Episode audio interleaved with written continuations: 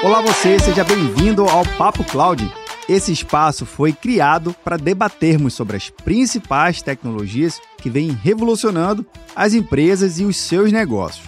A cada convidado que passa por aqui, a gente consegue entender como esse conjunto tecnológico faz sentido para o seu segmento de negócio. E olha que legal, mesmo que a tecnologia aparentemente seja a mesma, o contexto e o significado é totalmente diferente por cada negócio.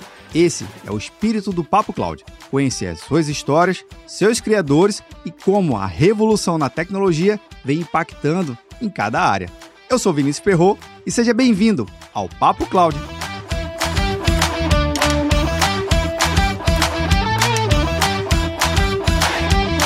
Olá você, seja muito bem-vindo ao Papo Cloud. Eu sou o Vinícius Perro e nesse episódio vamos discutir e debater sobre soluções do agronegócio. Na verdade, soluções para o agronegócio, mais especificamente. Você sabe muito bem que o agro é um dos grandes pilares e, se não o mais importante aqui para a economia brasileira, para a sociedade, enfim, para todo mundo. O agro, além de ser pop, o agro também é rock, como diz um amigo meu de um outro podcast que depois eu cito ele aqui. Mas a gente vai discutir justamente sobre tecnologias que vêm revolucionando e conectando melhor processos e pessoas e, obviamente, trazendo valor agregado a toda essa cadeia que não somente no Brasil, mas no mundo inteiro é impactado. O mercado é grande, tem muitas possibilidades e muitas necessidades. Matheus, seja muito bem-vindo aqui ao Cloud. Obrigado pelo convite, Vini. Foi um prazer estar com vocês aqui no podcast tão referenciado aí do, setor também de tecnologia cloud. Vamos lá, meu. Eu que agradeço, viu, Matheus? Matheus é CTO da CIDES e vem dizendo aí que vem fazendo uma série de tecnologias que eu já vi muita tecnologia para o agro, viu, Matheus? Mas a que vocês estão desenvolvendo aí, estão trazendo para o mercado, eu fiquei bastante curioso e quero saber um pouquinho mais. Então,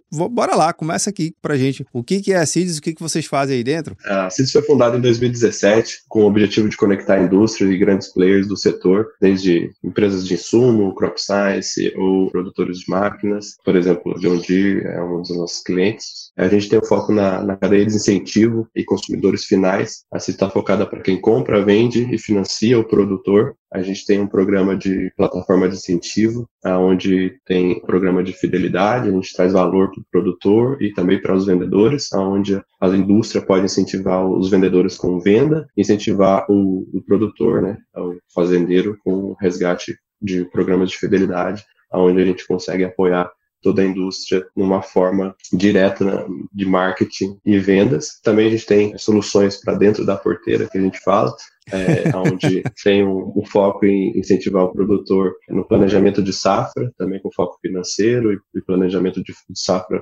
de várias culturas, e também tem um sistema de B2B para oportunidade de negócio geoespacial. O agro é totalmente geoespacializado, então a gente sabe que as soluções para o agro têm que ter essas correlações com geoespacializações, onde a gente tem um, sistema operacional para o agro, onde a gente põe jornadas como oportunidade de negócio, jornadas de campo, jornada de força fidelidade também, junto com a informação e inteligência de campo é, em larga escala. Cara, você citou várias frentes do agro e um desafio em cada frente possui, né? Não só por dentro da porteira, mas também, às vezes, o próprio produtor, ele tem aquela dificuldade de conseguir encontrar os melhores parceiros, melhores fornecedores. E você também falou de um ponto que eu acho que me chama muita atenção aqui, Matheus, que é a tal da informação. Como é que então você consegue unir tudo isso com a tecnologia. Porque você falou também, poxa, conectar mais o pessoal lá. Mas não já estava conectado antes ou não? Para a gente conseguir fazer a questão do incentivo da indústria para o setor, por exemplo, os, os grandes clientes que, que, temos, né, de,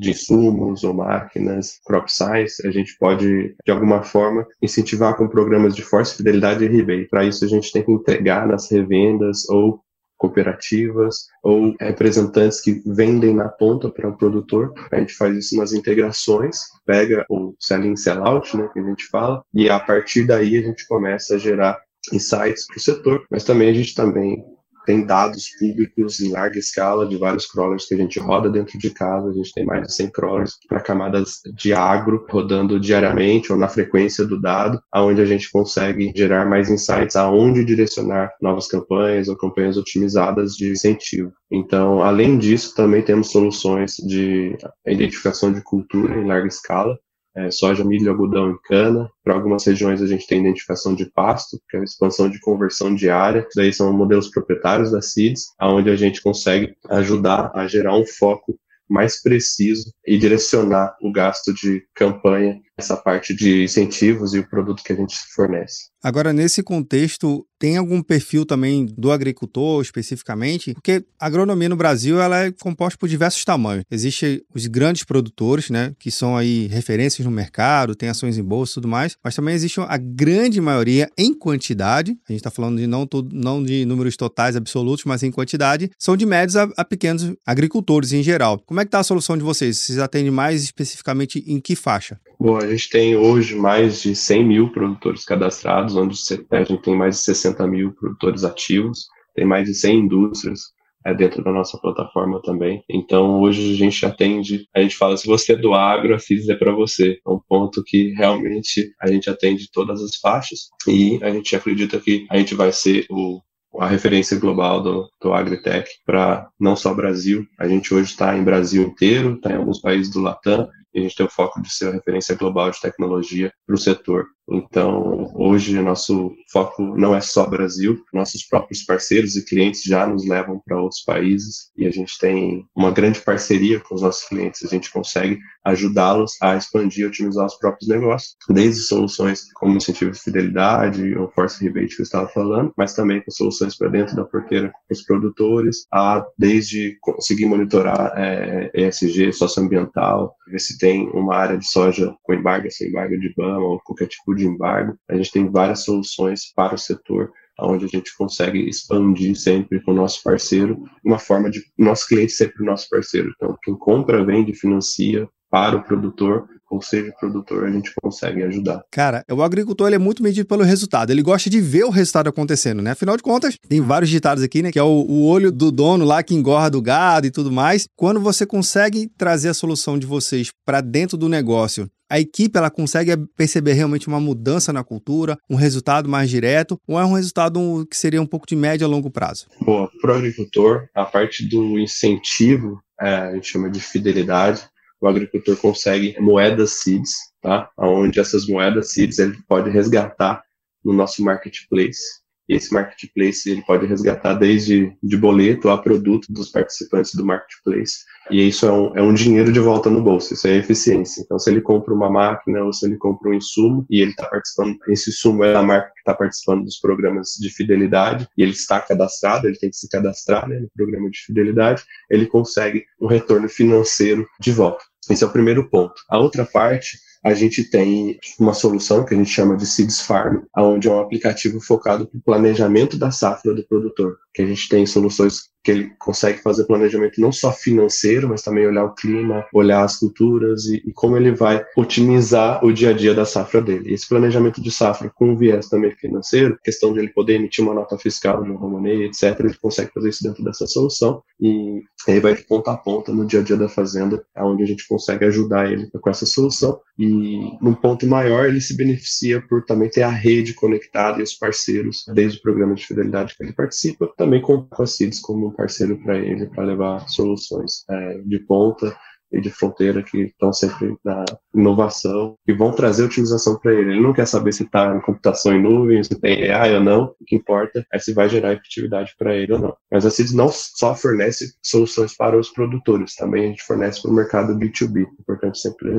a gente está desde o setor da indústria, dos parceiros aos produtores. Então, são três elos da cadeia que a gente apoia, por isso que, é, reforçando a frase que você até falou, se você é do agro, a CIDS é para você, então, em qualquer posição que você esteja na, no elo da, do setor, a gente consegue te apoiar. Então a gente poderia dizer assim: você contribui direto ou indiretamente. Conclusão: você participa do processo, a CIDS é para você. É isso. A gente é um enabler parceiro do setor, então a gente, como referência de tecnologia e inovação para o setor de agro. A gente acha que não existe uma empresa que se posiciona como enabler e referência do agro. A gente vê vários setores verticais, né, aonde você tem AWS e Microsoft e outros brigando por setor cloud e outras indústrias brigando é, por posicionamentos dos setores verticais. A CIDS quer se posicionar como uma referência do agro para o setor global.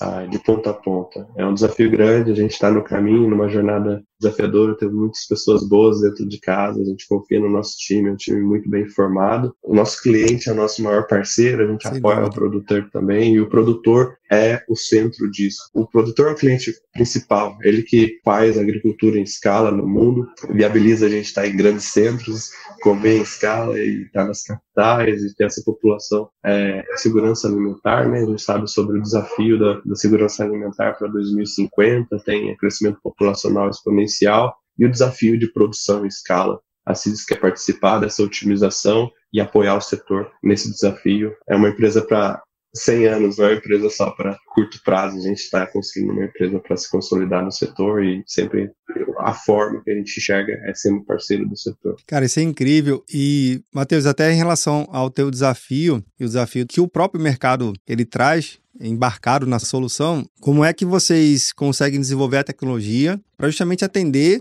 a demandas tão, tão específicas às vezes, e o Brasil por si só já é um continente, atendendo a América Latina e querendo, e mirando e com, com bastante propósito ser referência global, você também precisa de tecnologias que ganhem escalas. Como é que funciona esses bastidores dessas tecnologias e o que mais o pessoal tem mais procurado em relação ao agro?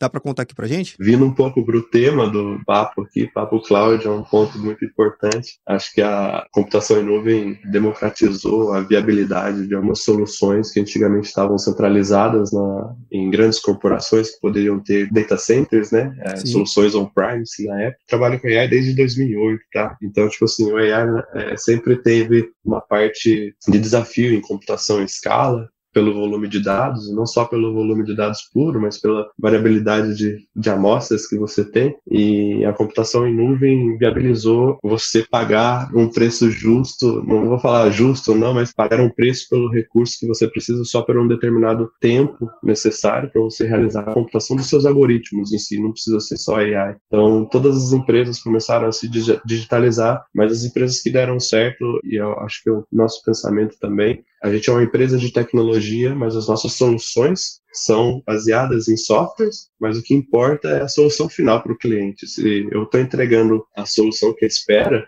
a ferramenta que eu estou usando no momento é o software a gente tem que olhar primeiramente pela solução, pela jornada que o cliente está passando com a gente e a, a parte de tecnologia é, é, o ferramental de entrega. Muitas empresas esquecem desse e, e, vão só pelo, ah, quero vender o software pelo Sim. software e a parte da computação em nuvem, é, a gente hoje sempre faz esse balanço que você falou, como é que você vê por trás das, das, cortinas, às vezes você tem uma solução que escala continentalmente, mas é muito cara e não se paga e você tem que otimizar para ela poder se pagar e ter um custo eficiente para você poder viabilizar isso para o mercado. Então, hoje a gente tem um time de uma variedade de formações, tá? São vários especialistas, não só desenvolvedores, tem um time que a gente fala, todo mundo aqui dentro inova de alguma forma. Legal. E é muito importante estar evoluindo, não fazendo trabalho repetitivo e evoluindo no poder cognitivo de trazer novas soluções e, e avançar. A gente não vê que desenvolvendo um software puro pelo software, a gente vai ser o referência do caminho. A gente desenvolve o software pela jornada que vai trazer o cliente, vai otimizar o cliente de uma forma em escala. E hoje eu faço sempre o exemplo, eu, eu falo com alguns colegas, você anda de carro, você não quer saber o que, que o motor está fazendo, se tem pistão, se tem bomba de injeção ou não. E hoje está muito Verdade a computação ubíqua está acontecendo, né? Hoje você está fazendo uma, um uso de tecnologia de forma mais é, natural, desde AI ou não AI, etc. E você consegue saber que, assim, quero ir do ponto A ao ponto B. Não me importa o que está acontecendo no meio do caminho, só me leva para esse caminho do ponto A ao ponto B. E o produtor tem várias preocupações e, e para quem trabalha no agro, não só o produtor, a indústria em si, as revendas e parceiros, eles têm problemas em escala. O agro é uma indústria céu aberto, tá? Então você não tem aquele controle dentro de uma caixa então você consegue controlar todas as variáveis. Então, o agro é, um, é, uma indústria muito desafiadora, então precisa de tecnologia de ponta, precisa de, dessa parte de estar sempre inovando. E o Brasil é referência no mundo para isso, tá? O Brasil é um país que, que inova muito no agro como referência, por isso a gente começou daqui e sempre vê o Brasil como um super é, exemplo para o mundo nesse setor. Isso muito me alegra, viu, Matheus? Porque a posição de vocês e essa visão que vocês trazem, que a tecnologia pela tecnologia. Só quem gosta da tecnologia somos nós, os tecnólogos das coisas em si, né? A gente gosta de ver o, o software funcionando, o programa, a configuração entrando no ar. Putz, é muito bacana, nos amarramos muito, mas se não tiver resolvendo um problema real, é nada. É só, é só um monte de código lá que não tá chegando a lugar nenhum, na é verdade.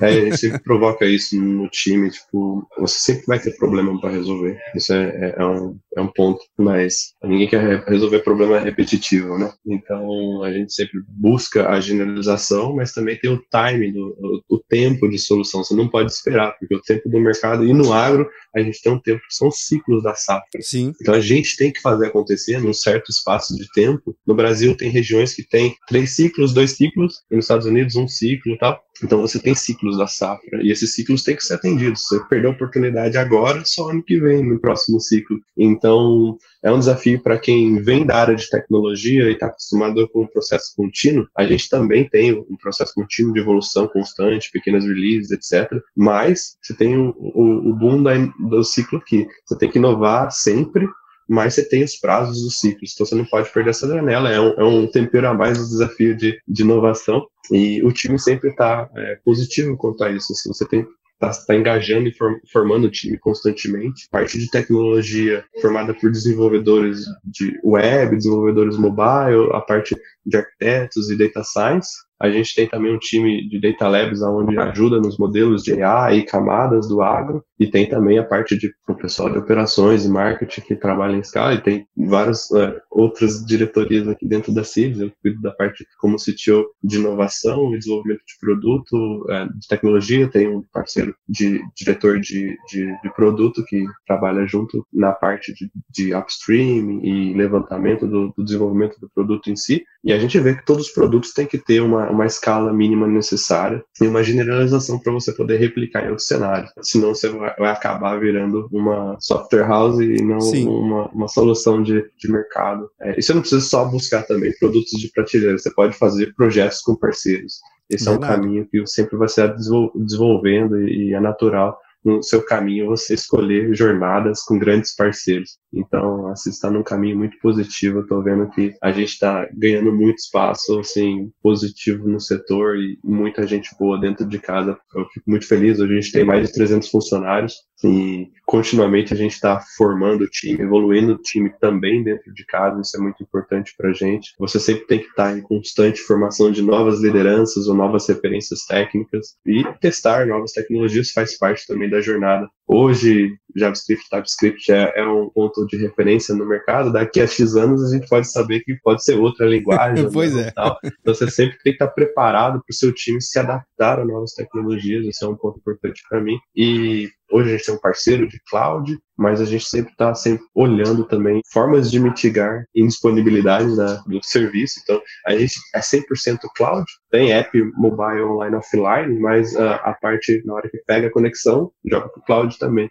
Tá então, é, é, essas partes de ter uma solução, uma arquitetura é, resiliente para a gente já viu alguns eventos há anos passados, no meio da pandemia, onde regiões de alguns servidores clouds caíram. Sim. Foi um susto para grandes players, né? Mas a gente não sofreu com isso na época, por questão da gente sempre ter uma solução distribuída e resiliente, né? Ter uma arquitetura que seja replicável e consiga manter a solução. De novo, o cliente não vai se importar se é pod, se é X ou Y, ele vai querer a solução acontecendo no tempo que ele Verdade. precisa e ele não vai poder esperar. Você não tem como explicar para ele, ah, pode estar down ou, ou ter que resetar. Não, você tem que ter disponibilidade, o SLA tem que ser alto, principalmente para o setor agro, que o time é muito curto, o tempo é muito curto. Sim. Então, a gente tem essa segurança de trabalhar com o pessoal e, e, dar essa confiança. E ser transparente também com soluções. Às vezes é, você entrega soluções de AI, muita gente do setor vende como se fosse bala de prata, a gente fala que modelo X faz isso, modelo Y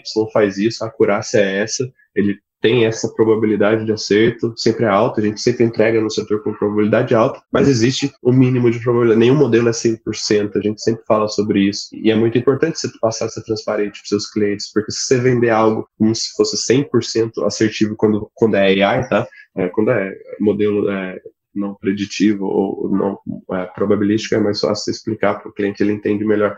Mas quando é um modelo é, que envolve AI, você tem que dar essa transparência para ele. Falar, existe uma probabilidade mínima de erro, mas a gente testou em vários cenários, etc. E mostra isso ele fica confortável em aceitar algum cenário que aconteça, alguma classificação ou previsão fora do esperado, mas você sempre tem que juntar com planos de mitigar o erro que possa vir a acontecer. Como nenhum modelo é 100% e você falar em mil vezes que eu faça a previsão para você, uma ele possa errar, o que a gente vai fazer nesse momento de erro? Combinar Boa. os cenários, isso é muito importante. A postura em si, né, Matheus, em relação ao que vai acontecer no caso de, de um sucesso ou de um caso de um não sucesso, né? Mas a respeito desse modelo também, a própria indústria do agro, ela está muito mais conectada aos intempéries das possibilidades, porque por mais que você tem ali uma certa expectativa de crescimento ou de chuva ou, ou, alguma coisa, pode acontecer de chover um pouco mais ou um pouco menos e, e acabar impactando. O gestor do agronegócio ou as pessoas que trabalham no, no agronegócio, elas já estão mais adeptas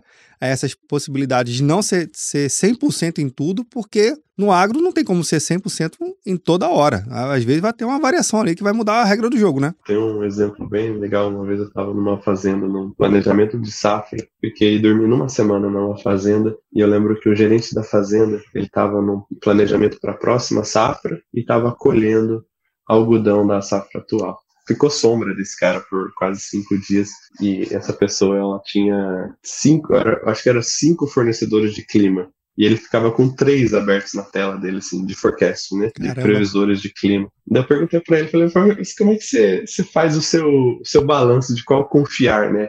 Ele falou, ah, eu tô aprendendo ainda, mas eu uso todos. Ele não tinha uma confiança no, na solução, nenhuma das soluções que ele estava contratando e ele preferia ele mesmo fazer um, falar um termo técnico, não sei se, se é o ponto aqui, um ensemble, que é a média simples dos modelos que estavam dando para ele lá de forecast na tela. E eu falei, mas qual que é o seu, o seu propósito? Daí ele me falou vários propósitos ali e durante a semana eu vi ele perder algum dinheiro porque a, a previsão de chuva em um talhão específico deu errado e ele não colheu no momento certo, perdeu um dinheiro bem grande e é, em vez de virar semente, virou grão, a soja que ele estava colhendo também. E eu lembro exatamente desse cenário. Eu falei, caramba, como a tecnologia tenta ajudar o produtor ou o agro em si, e eles dão um jeito de. Porque eles fazem acontecer, mas só que você tem que ser muito assertivo, você tem que ser transparente, e eu acho que nesse caso dessa pessoa, ela estava usando cinco soluções em paralelo lá, foi marcante para mim, e ela falou, não, não, você não vai precisar disso, entende?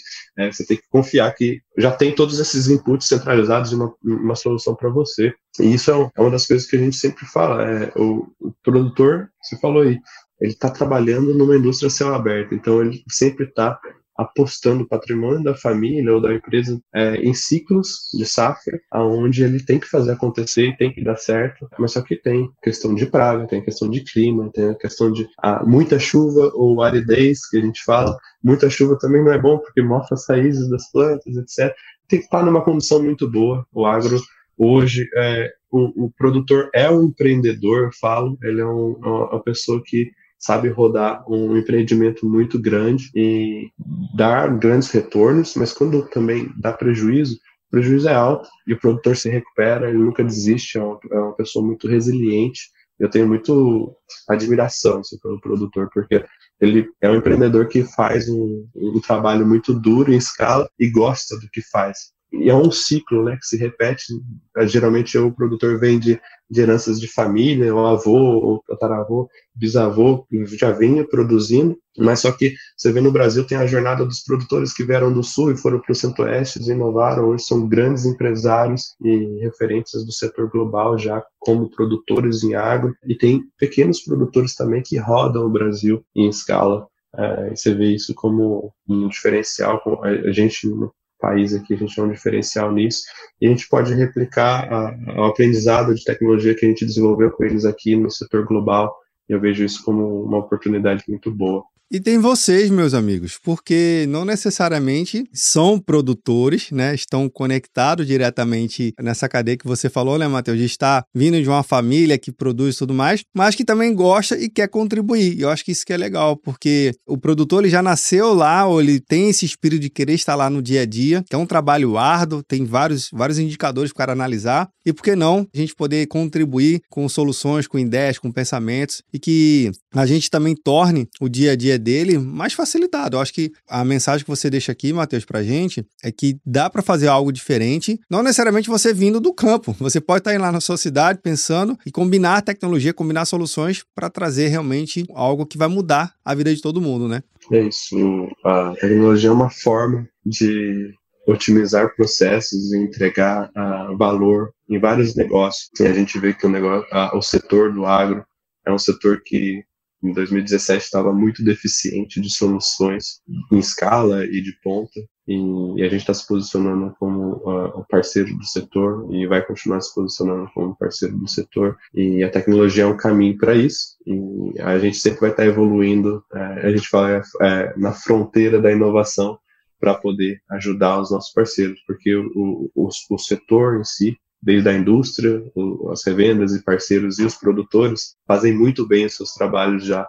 Eles já fazem isso acontecer muito bem. Nosso papel é ajudar eles a otimizar e gerar mais, mais segurança ou mais otimização nessas jornadas que eles já têm. Então, é, a tecnologia é, é esse caminho, é, é, é gerar a escala. Todas as indústrias se renovaram com tecnologia. Você vê a parte de banking, vê a parte de transporte, você vê a parte de computação, teve a virada de computação em nuvem, você vê a parte de marketplace, você vê a parte de vendas, a, a parte do agro está acontecendo nesse momento. Então é um ponto muito importante para a gente ficar atento aí. E obrigado pelo, pela conversa e pelo convite também. Não, eu que agradeço. Mas uma última perguntinha aqui que a gente faz, meu amigo, para a gente encerrar o episódio. E essa pergunta a gente fala que é, é o momento da resposta que pode vir do coração. Pode ser uma resposta técnica também, viu, Matheus? Ou não, não importa. Vindo do coração que tá valendo. Então bora lá. Para Matheus, o que é essa tal da computação em nuvem? Computação em nuvem para mim é a parte de você conseguir recursos para rodar as suas soluções de uma forma otimizada, sem se preocupar com a interface do hardware. Você pode ter uma, uma forma de pensar numa solução sem se preocupar onde ela vai ser executada. É, você tem essa abstração da localização que ela vai ser executada e você pode alugar ou prestar ou, ou, ou, pagar por um tempo de recurso onde antigamente não se havia essa possibilidade e você pode escalar também, isso é a principal parte. E de forma elástica, é, você ter, preciso de mais computação nesse intervalo de tempo, você consegue fazer isso de uma forma muito simples e gera também replicação e resiliência nas suas soluções, onde você tem essa interface, que é uma camada que você não precisa se preocupar, e você se preocupa em resolver os problemas do seu negócio. Para mim, computação em nuvem veio democratizar a tecnologia para as empresas. Que massa, que massa. Tá compartilhado aqui. Cara, sucesso aí na sua jornada. Conte aqui com o Papo Cloud, sempre trouxer uma novidade. Se tiver um case de sucesso aí, a gente tá aberto aqui para a gente trocar essas ideias também. Matheus, um grande Perfeito. abraço e sucesso e até o próximo. Obrigado, Vini. Grande abraço para todo o pessoal que escuta o podcast. Eu também sou um ouvinte aí e obrigado pelo papo. Beleza? Tchau, tchau. Vamos que vamos. Bem, e você que tá vendo ou nos ouvindo, o que, que você achou do bate-papo aqui com o Matheus e da Cides? Conhecia a solução? Se não, cara, você participa do agro, olha só, a solução está no link da descrição desse episódio aqui para facilitar. E o episódio que eu comentei lá no início é o Agro Resenha Podcast do meu amigo Paulo Ozaki, o primeiro podcast sobre agronegócio. Muita coisa que eu aprendo do agro, eu ouvindo o camarada lá também. Vou deixar o link do Agro Resenha aqui para você também acompanhar e entender um pouco mais desse mercado que é gigantesco e precisa de muita solução. Se você chegou até aqui, um comentário sempre vai bem, não é verdade? Curta compartilha esse episódio. Esse episódio também não termina por aqui, a gente continua discutindo lá no Papo Cloud Makers, o grupo do Papo Cloud lá no Telegram. Link na descrição. Obrigado pela sua participação e audiência. E aí, tá na nuvem?